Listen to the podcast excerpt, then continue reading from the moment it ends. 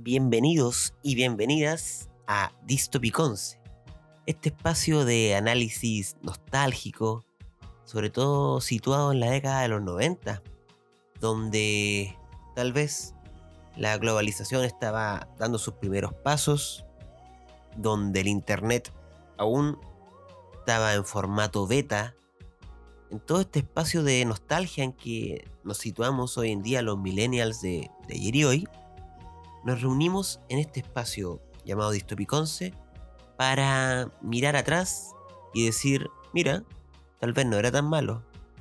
E igual un poco un rasgo un rasgo propio de, los millennials que, nos gusta mucho idealizar el pasado y, añorarlo, es para satisfacer justamente esa pulsión que yo, Matiz, mi seudónimo radial, estaré junto a ustedes eh, abordando diferentes gemas que a mi juicio están un tanto invisibilizadas de la cotidianidad noventera, que hoy en día ya resulta algo eh, de carácter absolutamente romántico.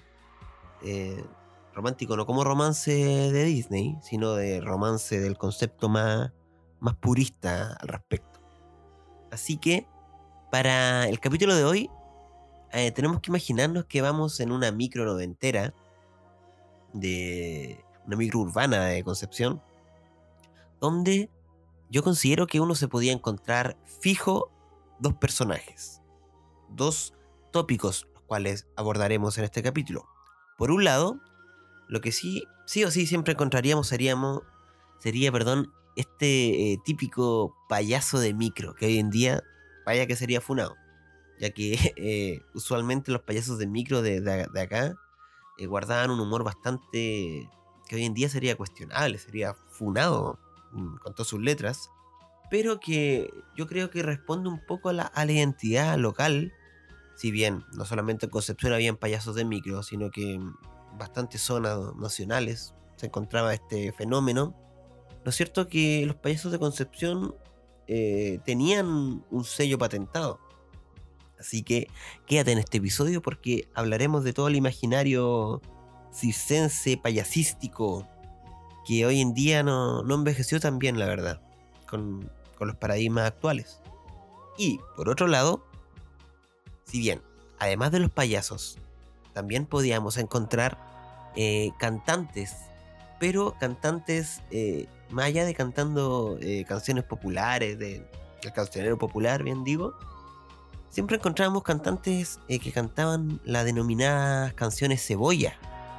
Entonces, por un lado, tú podías estar en mediados de los 90 e incluso a comienzos de los 2000, sentado en tu micro, cuando se te aparecía un payaso funaki o un cantante eh, tal vez no muy talentoso, pero con mucho corazón cantando canciones de Los Ángeles Negros, por ejemplo. Así que para analizar estos dos tópicos eh, casi caricaturescos, quédate aquí en Distopiconce.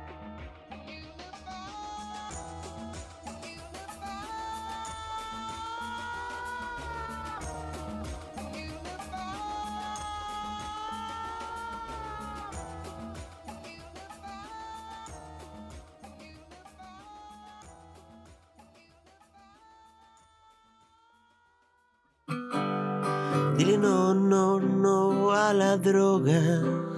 Dile no, no, no, no te necesito. Dile no, no, no, no estoy contigo. Que yo tranquilo mi vida quiero vivir. Algo así más o menos decía por allá por los 2000 quien se hizo llamar ante el público como Tony Pulguita. Quien desde incluso comienzos de los años 90, junto a la populosa en términos regionales tía Sandra, preparaban muchas canciones ligadas a, aprendizaje, a, transmitir valores hacia los niños, canciones que hoy en día están eh, prácticamente bajadas del internet, de la nube, de la data.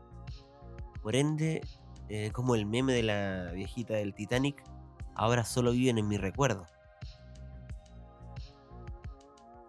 La idea de abordar a Tony Pulguita en este espacio es más bien eh, desenmarañar el imaginario social que se tiene del bufón, del clown o del payaso.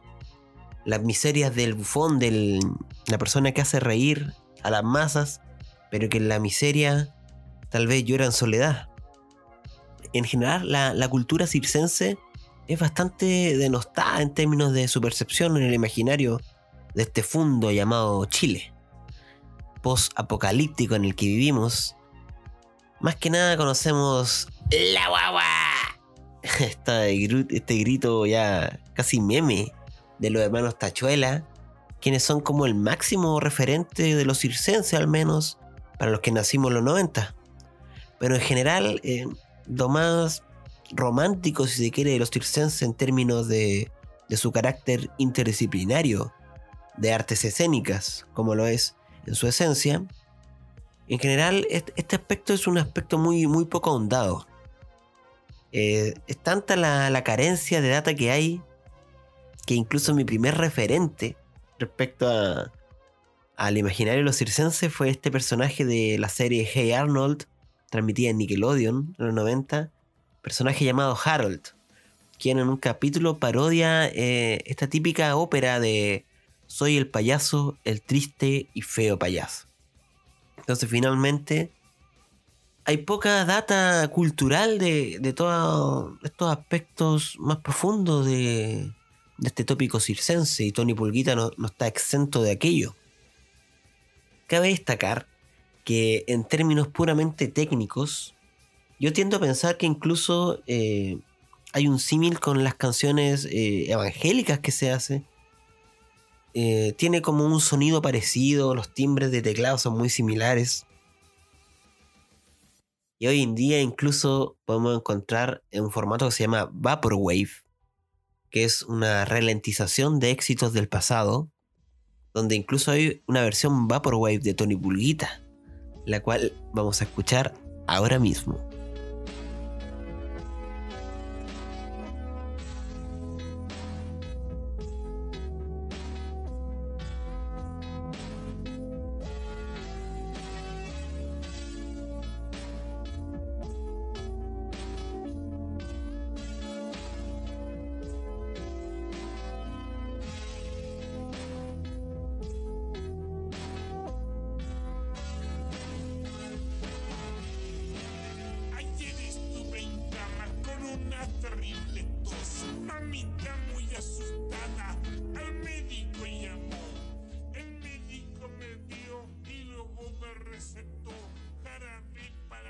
Ahí estábamos escuchando esta versión un poco bizarra, denominada Vaporwave, como bien les decía, que en el fondo es retomar canciones del pasado, ralentizarlas, y con eso ya se vuelve otra cosa.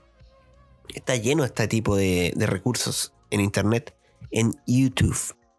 Pero eh, bueno, volviendo a Tony Pulguita y su aporte a, la infancia de los 90 en el sentido de que al no haber internet, al no haber uso de tablets, de celulares que hoy en día a los niños y niñas del presente pasan casi antes que el biberón les pasan ya un tablet.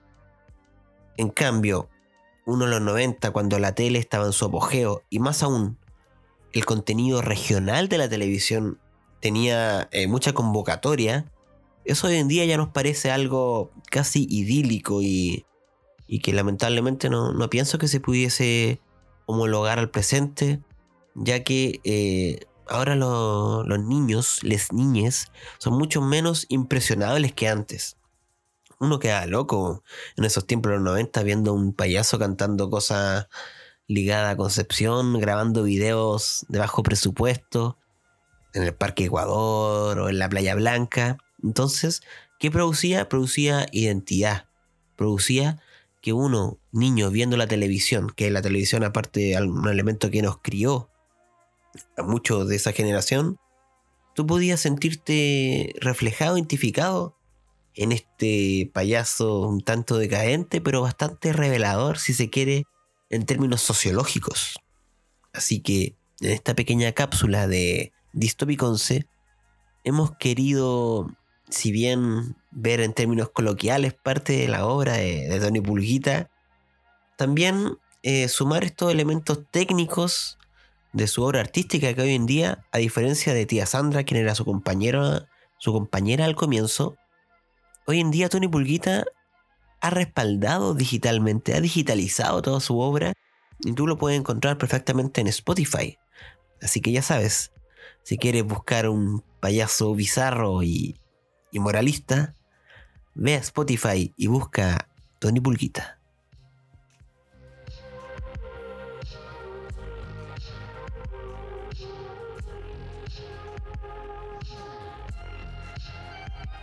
Y bueno, mis dignísimos y dignísimas radioescuchas, vamos a continuar con el segundo bloque de Distopicons, este espacio de análisis de gemas, eh, casi como un archivista que ve entre medio del caos del apocalipsis archivos del pasado para sentirse menos miserable.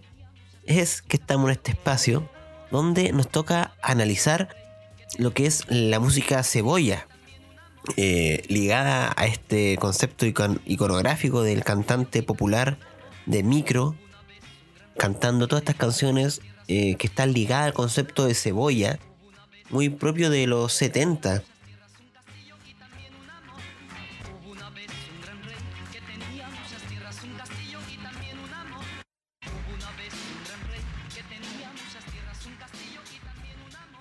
Muy de la corriente bien digo, de bandas como Los Galos, de incluso Salo Reyes y sobre todo Los Ángeles Negros, quienes son eh, la punta de lanza de este movimiento denostado desde la perspectiva nacional, un poco, yo diría que siendo el parangón de lo que pasa hoy en día, es eh, el fenómeno marcianeque, que eh, muchos de sus detractores, más allá de su notoria incapacidad como exponente musical de, de esbozar melodías tal vez más, más producidas. Lo cierto es que eh, gran parte de, de, los argumentos con los cuales se denosta la obra de la, vida y obra de Marcianeque es por su origen, yo diría, periférico en términos sociales.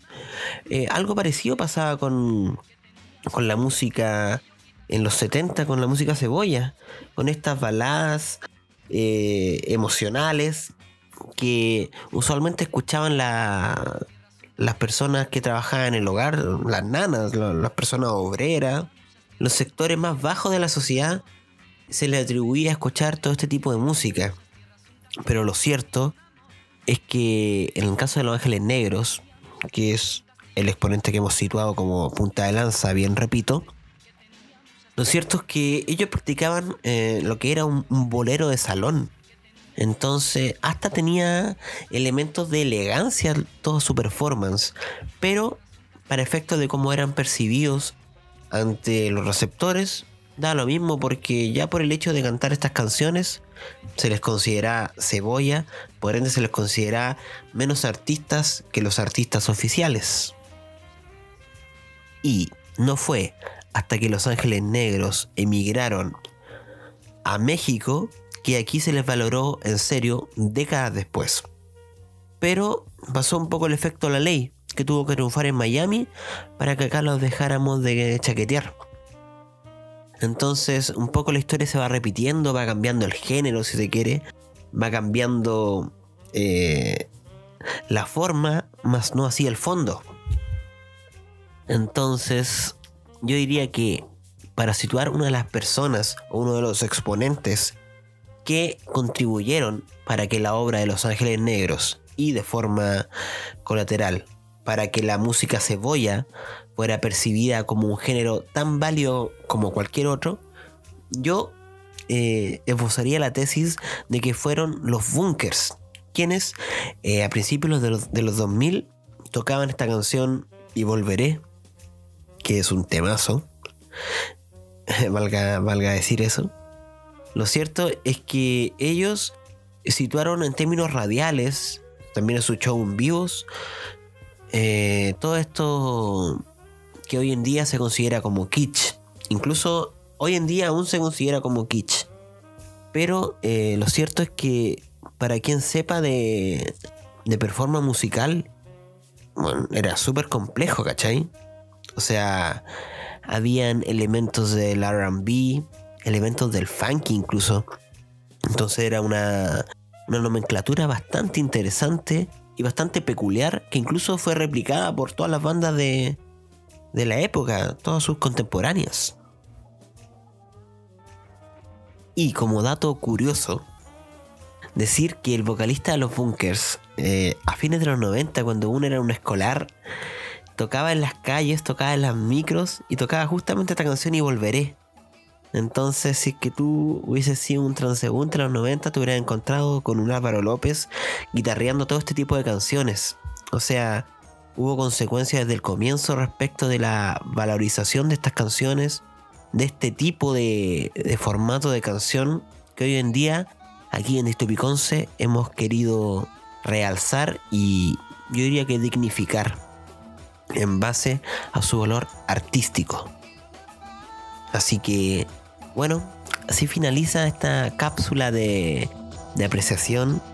Espero que les haya gustado este primer capítulo de Distopiconce. La idea es continuar analizando las gemas que, consideremos válidas de, de replantear, de esbozar y junto a ustedes poder hacer de tripas corazón.